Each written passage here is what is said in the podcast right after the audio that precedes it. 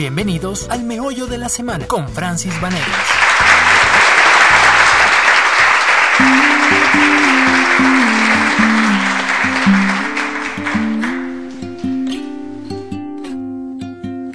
There's no combination of words I could put on the back of a postcard. No song that I could sing, but I can try for your heart. And our dreams, and they are made out of real things, like a shoebox of photographs with sepia tone loving. Love is the answer, at least, for most of the questions in my heart. Like, why are we here and where do we go? And come it's so hard? It's not always easy, and sometimes life can be deceiving. I'll tell you one thing, it's always better when we're together. Mm, it's always better when we're together. Yeah, we'll look at them stars and we're together.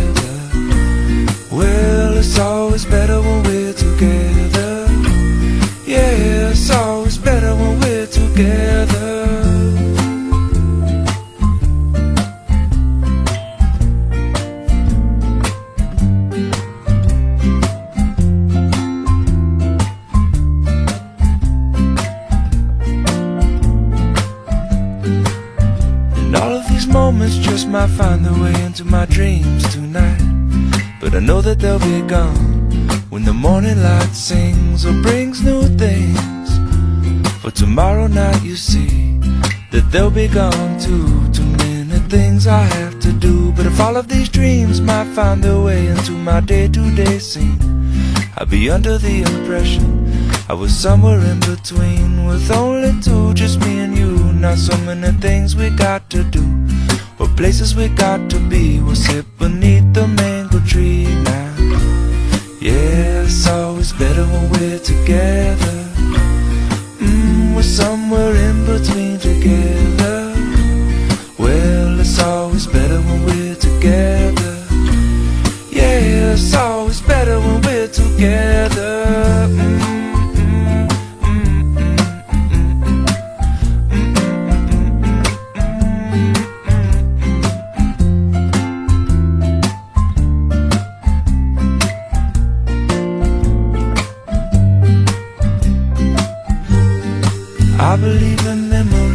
they look so, so pretty when I sleep.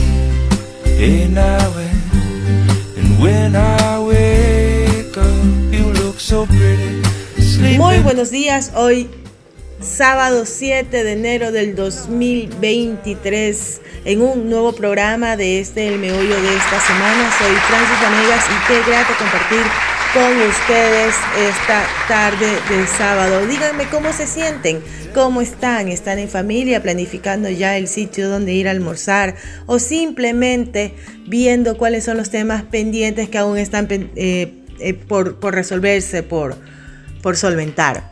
Recuerden que eh, pueden escucharnos a través de la señal de radio I99 98.9 FM y también a través del www.i99.com.es. Este programa lo puede escuchar nuevamente a través de las redes sociales de El Meollo, arroba elmeollo.es y lo puede escuchar también en nuestro canal de Spotify, El Meollo S. Gracias nuevamente por acompañarnos el día de hoy. Quiero saber cómo les fue, quiero saber cómo estuvo su semana. Quiero saber si pudieron en estos días, hasta el día de ayer, 6 de enero, desearle a todos sus familiares y amigos cercanos un feliz 2023. Pues bueno, si no lo ha hecho, el día de hoy estuve conversando con, con el entrevistado y llegamos a la conclusión que no debería solamente ser hasta el 6 de enero, sino que debería ser todo el año. Así que si no lo ha hecho, lo invito y lo animo a que se acerque a esas personas, a esos amigos, a esos clientes, a esos familiares y les diga, Feliz 2023, que la vida te llene de prosperidad, de alegrías y de felicidad para ti y todos quienes te siguen, todos tus familiares y todos tus amigos. Pues tenemos que llenarnos de esa buena vibra en este nuevo año, tratar de que las cosas mejoren, dejar esos aprendizajes, dejar esos sentimientos de tristezas y seguir adelante. Pues esa es la invitación que les hago el día de hoy para que este año esté lleno de buenas aventuras, lleno de buenas noticias para ustedes, para todos los que nos escuchan, para nuestros seguidores. Pues bueno, ya con estas palabras iniciales, ya poniéndonos en contexto, ya escuchando esta buena música, ¿les gustó la canción con la que inició el programa? A mí en lo particular me encanta es Bitter Together de Jack Johnson. Me encanta el cantante, me encanta la canción. Y bueno, eso es parte del también del playlist que van a escuchar en el meollo.es en Spotify. Los invito, ahí está toda la buena música que ponemos en este programa. Mm,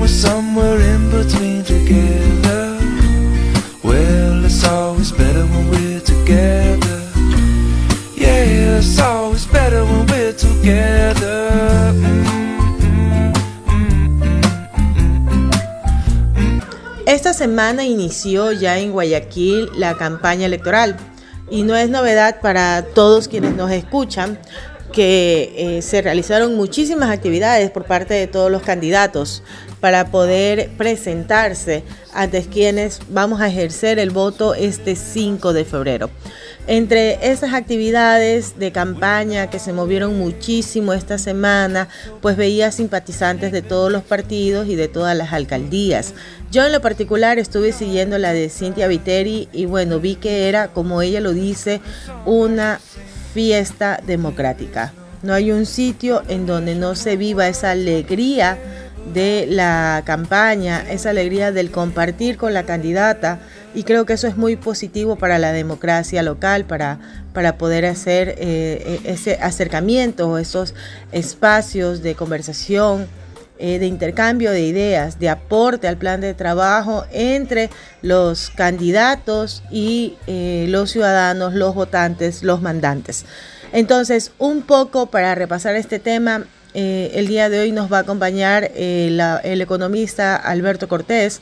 Él es director de la encuestadora Mercoanalis, eh, con quien con él conversamos esta mañana acerca de unas últimas encuestas que él ha realizado en este periodo en lo que fue finales del 2022 eh, y, y, bueno, lo que va del 2023 en dos ciudades en particulares, que es Guayaquil y Durán, pero bueno, el día de hoy en particular, en particular, él eh, nos hablará acerca de los resultados de esta encuesta que se realizó eh, a más de 1.500 hogares en la ciudad de Guayaquil y en donde eh, a esta fecha, recuérdelo, hoy 7 de enero, la favorita en la intención del voto aparentemente es la candidata a la reelección Cintia Viteri, quien pues como lo ha dicho ella en alguno de sus tarimazos, es el corazón de la alcaldía, porque ya en su momento lo repasan y dicen que sí, efectivamente,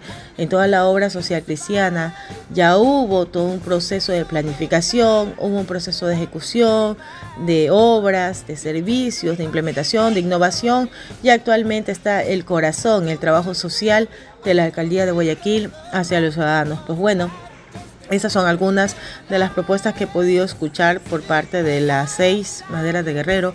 Eh, faltan todavía, ¿no? Falta todavía conocer muchísimo cuáles son las otras propuestas de los candidatos y aprovecho entonces para hacerles una invitación para que escuchen todos los días Diálogo, el programa estelar, el de la mañana, el de las, creo que empieza a 6 o 7 de la mañana termina a las 10 con entrevistados de lujos y entre esos entrevistados están también los candidatos a la alcaldía de Guayaquil y otros candidatos. Recuerden que el 5 de febrero vamos a tener una de las votaciones más largas de la historia democrática del país, porque son muchísimas papeletas. Ahora al retornar del, del corte musical les voy a tener ya el dato, pero vamos a elegir eh, Consejo de Participación Ciudadana y Control Social, GATS, concejales, GATS alcaldes, GATS prefectos, eh, de lo que recuerdo en este momento. Creo que me faltan todavía consulta popular. Y ahí ya la completaste, o sea, ahí ya tienes una idea de más o menos cuánto va a tardar el voto ese día. Es una de las más extensas que hay y la responsabilidad también que existe por parte de los medios de comunicación de poderles brindar las facilidades a ustedes los oyentes para que se puedan enterar de cada una de estas propuestas y puedan entender por qué están votando para que sea un voto responsable. Porque recuerden que aquí de lo que se trata es de poder eh, darle el voto a las autoridades que van a poder continuar con el desarrollo local de la ciudad, con el desarrollo local de la provincia. Y en el tema de la consulta pues son temas de coyuntura política que sin duda tienen que tratarse sobre la mesa con todos los eh, miembros de la familia y ver cuál es la postura que van a tomar, por ejemplo, hacia la consulta popular, eh, que creo que es uno de los temas que mayor eh, realce deberían tener porque además los anexos son muy extensos y merecen eh, una minuciosa atención, estudio y análisis por parte de todos los votantes. También está pendiente revisar el perfil de quienes eh, conforman la lista de candidatos al Consejo de Participación Ciudadana y Control Social, que evidentemente es otra de las elecciones importantísimas que tenemos que realizar este 5 de febrero. Es extenso. Es muy extenso y esto es sábado y no lo vamos a tratar porque para eso usted puede escuchar Diálogo Primera Emisión con nuestro director Eduardo Mendoza, que tiene la información de primera mano eh, con los candidatos para poder escuchar sus propuestas y el análisis con el mejor staff de periodistas aquí en la ciudad de Guayaquil. Pues bueno, vamos a continuar con este sábado. Lo está escuchando de fondo, sí. Decidimos colocar la canción de Rocky el día de hoy para entrar en materia, para entrar en la entrevista, así que nos vamos a ir un poco a escuchar la canción de El entrenamiento de Rocky y luego de eso ya volvemos con la entrevista el día de hoy con Alberto Cortés, director de, de eh, eh. Gracias.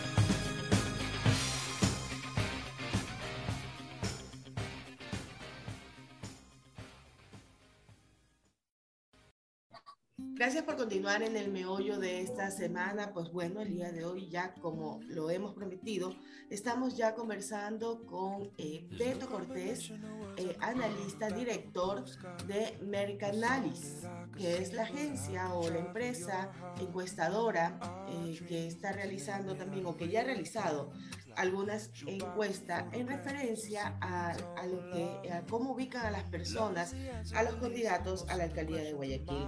Beto, estás con nosotros, muy buenos días y a pesar de que hasta ayer se deseaba buenos eh, deseos de inicio de año, prosperidad y alegría, pues te deseo buenos deseos, felicidad y prosperidad para este 2023. Bienvenido. Muchas gracias, Francis. Un gusto, como siempre, escucharte.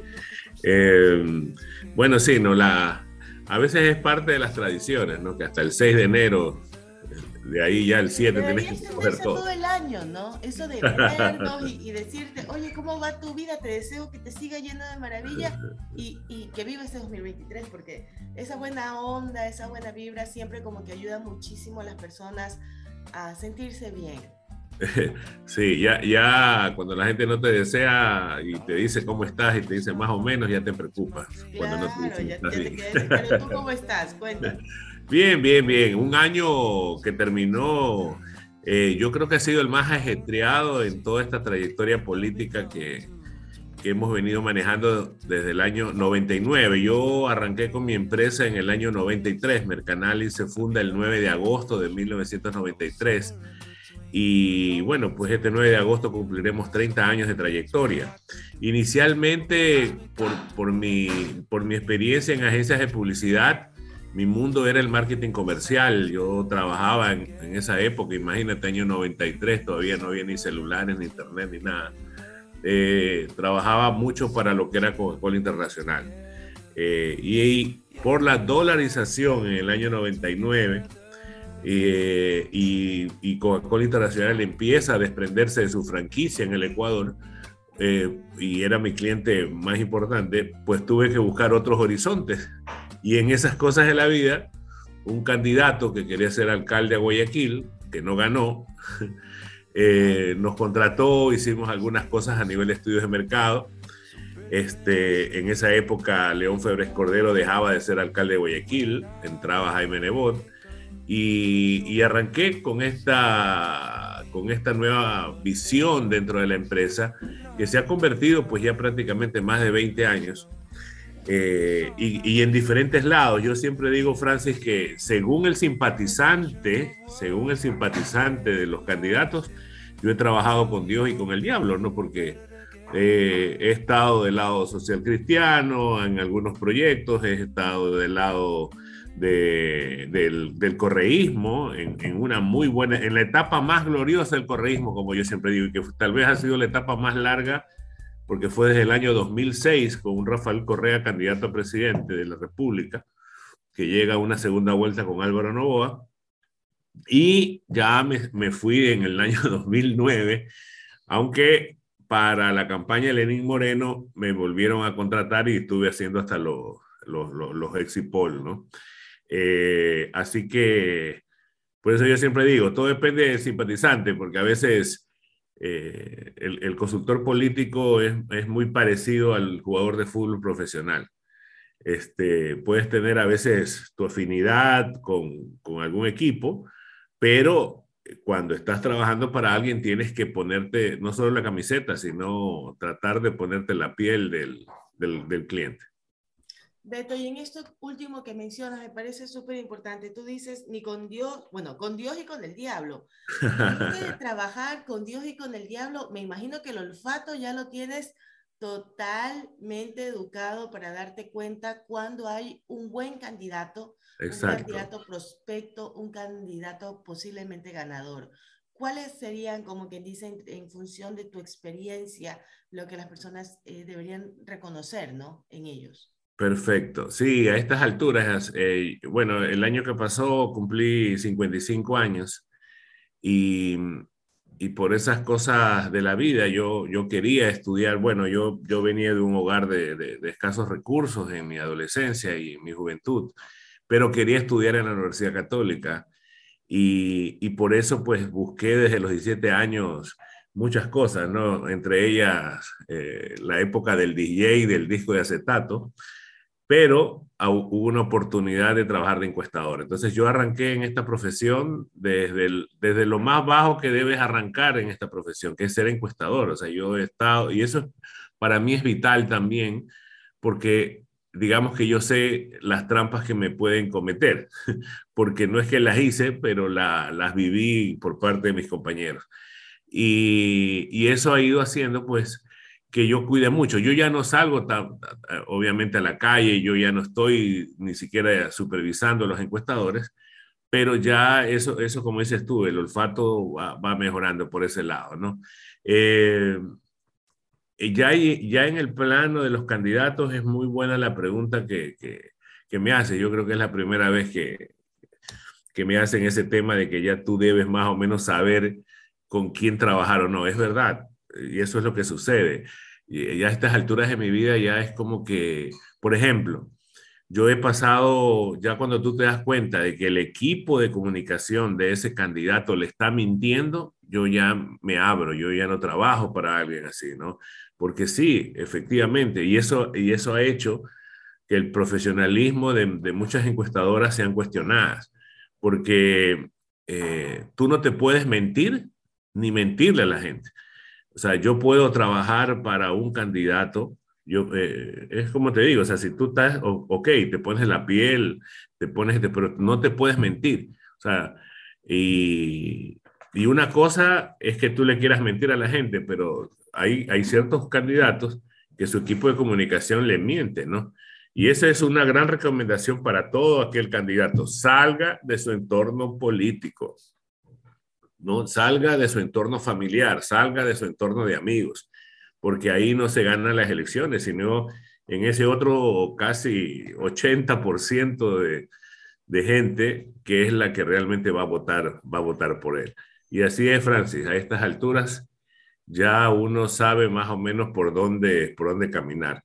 Te cuento... Eh, perdón que te interrumpa. Esta última parte que tú dices, el familiar y el cercano del candidato, parece increíble, pero de lo que yo he podido observar también en el transcurso de lo que mi trabajo me ha permitido trabajar con, con políticos, esa creo que es la parte más dura del, del camello, este Beto. Eh, qué, qué, qué, fuerte que es la influencia de opiniones de los familiares y de los amigos cercanos del candidato, que sí pueden llegar a sesgar un poco. Y esto obviamente, así tú le muestres la estadística al candidato, porque le muestras la estadística, eso le impide tomar decisiones acertadas porque se influye de muchísimas opiniones poco técnicas, porque obviamente al decir técnico le estoy dando una cuantificación, por eso es la encuesta. Poco técnicas que, que te permitan acertadamente tomar las riendas de una campaña, ¿no? Qué, qué difícil esta parte. Y, y, y Francis, lo que pasa es que hay candidatos que definitivamente eh, transitan muy fuerte con las recomendaciones que les hace, por ejemplo, arrancando por su propia, por su propia pareja o, como dices tú, pues con un familiar muy cercano. Algo ha mejorado, ¿ah? este, Francis, porque hasta hace unos años atrás, este, los cuartos de guerra era prácticamente la familia del candidato. Eso, eso ha cambiado, ha cambiado un poquito. Definitivamente el, ya, eh, y esa es otra, una de las cosas que uno analiza, ¿no? Ese, ese, ese famoso entorno. Pero aquí lo clave, lo clave, Francis, es el candidato. Ha cogido un protagonismo mucho más fuerte a través de los años, porque él es el que realmente tiene que, que, que tomar, empezando por esa decisión, ¿no? De quién, de quién realmente le voy, le voy a hacer caso. Bueno, tenemos candidatos que pueden tener la mejor estrategia, el mejor consultor, pero no hacen caso.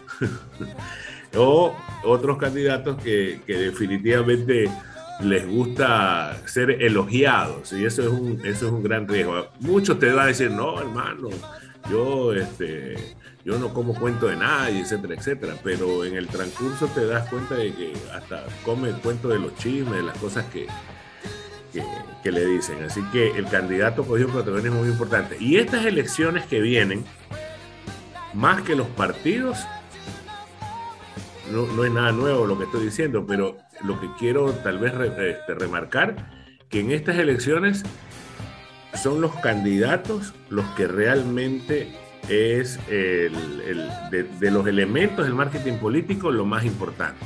Porque podrás tener los recursos, podrás tener la estrategia, pero si el candidato no tiene un nivel de conocimiento arriba del 80% y no tiene ese carisma y, ese, y esa empatía con el electorado, por más que esté por el, por, el partido de moda o por, por, un partido que tiene cierta influencia, que básicamente todo se resume a, a dos grandes líneas políticas, al menos aquí en Guayaquil, es difícil que, que la gane. ¿ah? Y justamente en esto que entrando en materia a las encuestas que, que tú nos has podido facilitar, este, Beto, tenemos 11 candidatos. Cuéntame un poco primero la ficha técnica, ¿no? ¿Dónde fue realizada? ¿Quiénes fueron realizadas? ¿Y cuáles son eh, un poco el panorama que se presenta en estas encuestas cuando vemos realmente que ya hay una favorita? Y lo digo así en, femenino porque favorita de acuerdo a las encuestas que realizaste. Cuéntanos un poco de este tema. Perfecto. Bueno, eh, en el caso de... Hay, hay dos cantones en los cuales por, por un grupo de amigos industriales que, que no solamente les gusta que les dé información política, sino también obviamente, información comercial. Esa es mi gran ventaja en este estudio que, que, te he compartido, porque no es producto de que, ah, ya, hagamos el estudio para ver quién gana, no. Ya, eh, es un histórico a la larga. O sea, este, este, y si me atrevo un poco ahora que, he tenido algunas entrevistas producto de que se han, se han viralizado nuestras encuestas, es porque existe un respaldo no solo de esta encuesta, o sea, ya llevo prácticamente cuatro años que cada dos meses hacemos este levantamiento de 1.500 casos en Guayaquil, en sus tres distritos, dándoles el peso respectivo, porque el distrito 1 para la, el distrito 1 para las elecciones de, Guayaquil representa el 37% del electorado. El distrito 2, el 35% del electorado y el distrito 3, el 28%, porque el distrito 3 solo se toma para esta encuesta lo que corresponde a Guayaquil. No Durán, no, no Playas eh, y no San Borondón. Entonces, en base a ese peso es que se distribuye. Y Guayaquil hay muchas zonas que a lo mejor pueden parecerte eh, rurales, pero no lo son. El peso rural de Guayaquil es el 95% y solo la ruralidad queda en el, en, el 5%. Bueno, en todo caso lo que se hace es una distribución de muestra muy cercana a lo que tiene que ver con la distribución del peso del peso electoral. Es interesante también que le damos un peso al estrato social.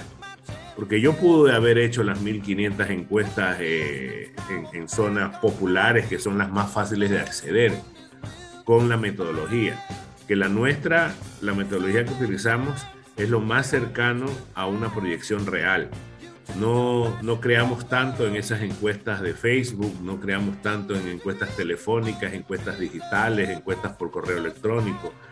Eh, la encuesta también de intersección callejera, no creamos en eso, siempre preguntemos, porque no es lo mismo, obviamente, pararte en un parque o, en un centro comercial, hacer encuestas, que una distribución de muestra con la dispersión respectiva en todas las zonas en las cuales están los electores. Entonces, esa es la clave, porque aquí puede venir otro y dice, ah, no, yo hice 2.000 casos, yo hice 3.000.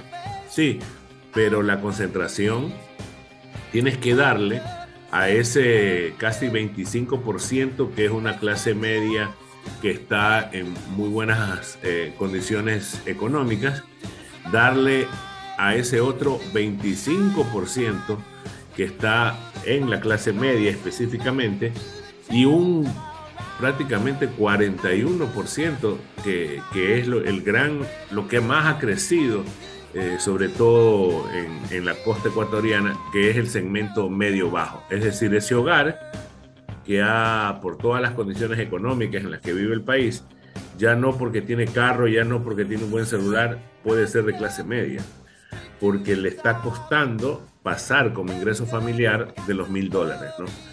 mil dólares es como que una referencia ahorita para decir, chuta, no, si mi familia, entre todos, ganamos más de mil dólares, como que ya estoy más en clase media. Y, y eso es un poco lo que manejamos en la institución de la muestra. Y te repito, Francis, esto es producto de un histórico, no es una sola encuesta que, que, hemos hecho aquí a, a, los tiempos, no. Cada dos meses durante cuatro años, Guayaquil y Durán han sido medidos tanto en la parte política. Por eso es que eh, en los resultados que te he pasado, cuando tú dices eh, una favorita, pues tienes toda la razón de decirlo, ya que, eh, y a veces me preguntan, ¿no? Pero mira lo que ha hecho la actual alcaldesa, pero mira tal cosa, mira que ahora sacó esto, etcétera, etcétera. Yo le digo, mira, lo que ocurre es que en votación total puede haber un 67% y sorry y, pidiéndole disculpas a la, a la, alcaldesa si está escuchando a lo mejor esta entrevista, eh, que la pueden odiar, porque ese es el término más fuerte, ¿no? Puede tener un 67% de gente que a lo mejor la odia. Y que ahí puede estar tú, tu familia, el entorno, etcétera, etcétera. Pero ella tiene un 33% de votación total, que es un voto duro. ¿Cómo? Votación dura ella tiene un 33%. Entonces me dice, oye, pero si tiene el 33, ¿por qué me dices que tiene el 52? Porque en Guayaquil, y parece que esto se va a dar, hay prácticamente un 30% del electorado que va a votar nulo, que va a votar blanco o no va a ir a votar. Y las encuestas lo están demostrando. La gente dice, mira, el, el nivel de indecisión. Yo diría es un poco falso. A un mes de las elecciones, tener ese porcentaje es prácticamente casi lo que se va a dar. Bajará por ahí unos 5 puntos, una cosa así. Pero en el histórico, y te invito, Francis, a que revises eh, elecciones anteriores, eh, hay un promedio del 30% de las personas que no van a votar, que votan nulo o votan blanco. Es decir, en Guayaquil, 7 de cada 10 electores son los que terminan votando por alguien. Si tú tienes la mitad de ellos, obviamente eso te va a dar un reflejo de que tienes el 50% del electorado. Eso es lo que está ocurriendo con una cinta Y aparte de entre, entre lo que he medido tanto en Durán como en Guayaquil, yo en Durán no me atrevería todavía a poner las manos al fuego por, por el candidato que está liderando las encuestas porque tiene 10 puntos de diferencia contra el segundo. A, a, un mes este, no lo pondría. Pero en el caso de Cintia, con ese 33, ella está 20 puntos encima de su, entre comillas, inmediato seguidora, porque está a 20 puntos, no está en inmediato. El inmediato seguidor, de acuerdo a las encuestas, es Jimmy Jairala, ¿verdad? Es Jimmy Jairala, pero para mí, para mí, sí, Francis, según mi análisis, yo diría que son dos. ¿Cómo? Perdón, perdón,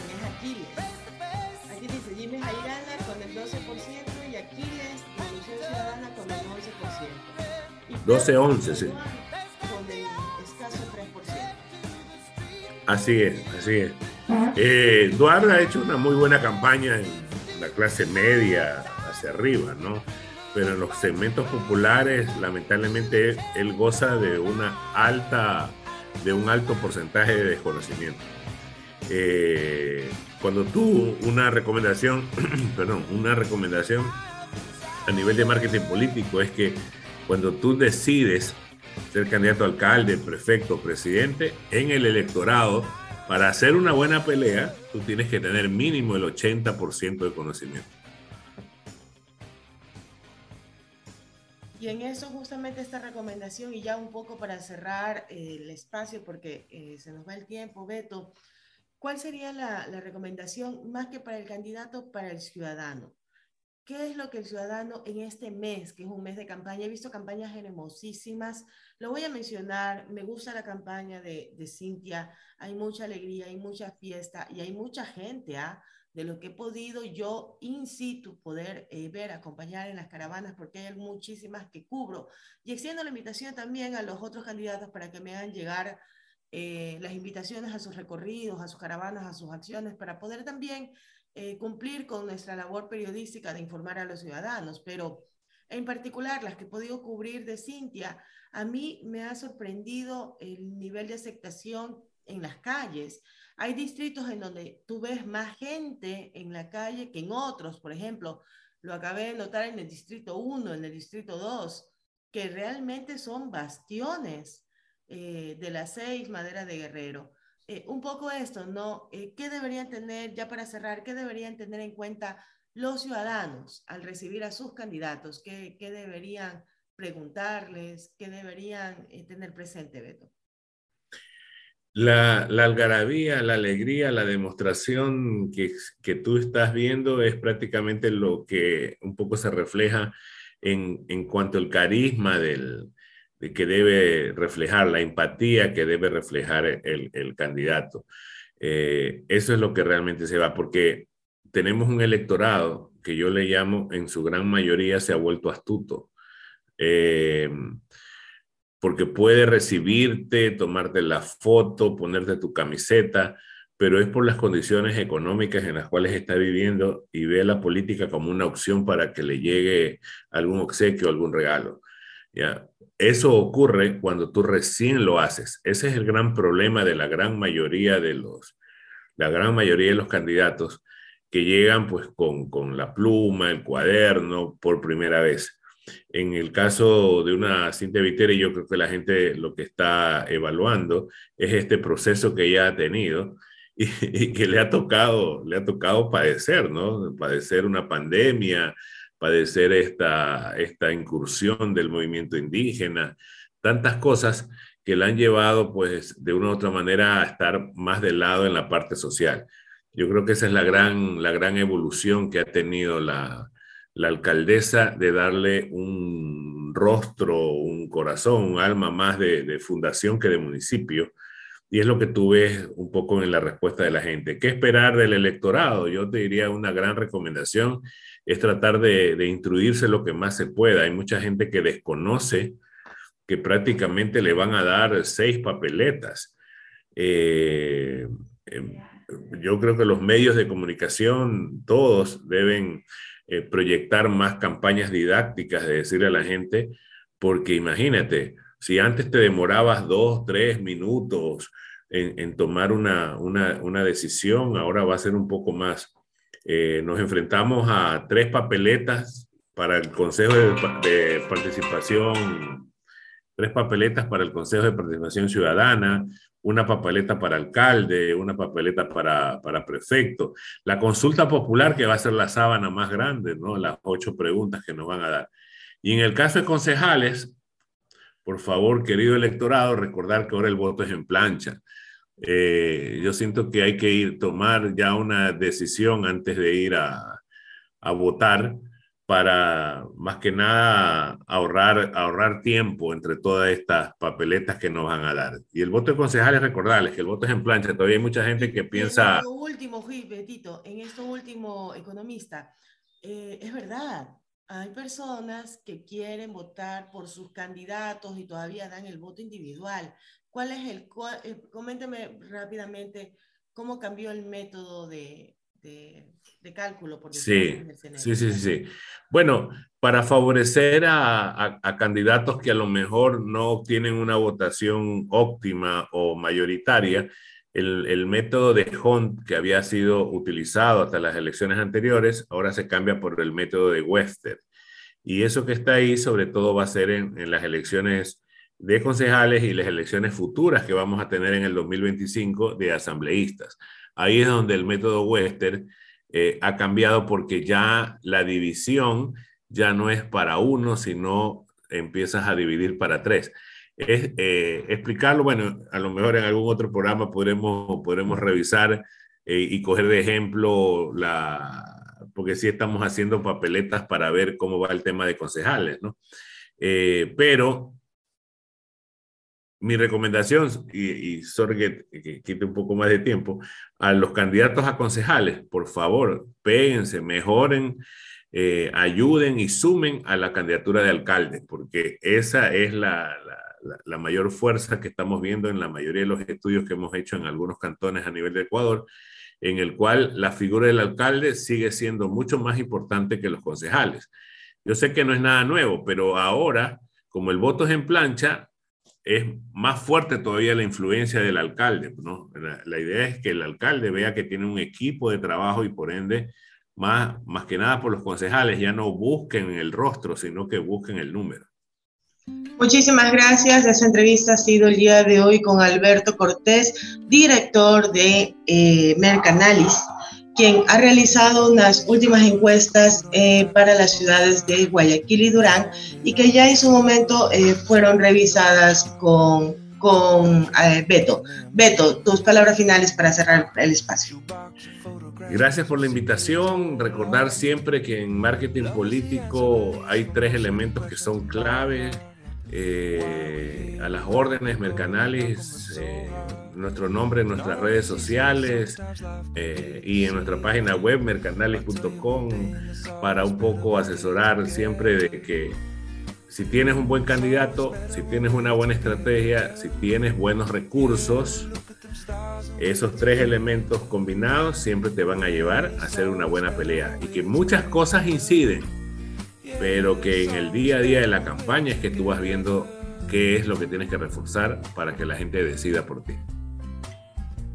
Perfecto, muchísimas gracias por acompañarnos. Esto fue el meollo de esta semana. Soy Francis Vanegas y me despido con nuestras palabras habituales.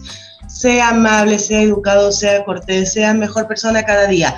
Recuerde que no se trata de un día más, sino de un día menos, así que vívalo con alegría. Esto fue el meollo de esta semana. Muchísimas gracias. Lo dejamos con la programación habitual de Radio I99. Qué buena radio.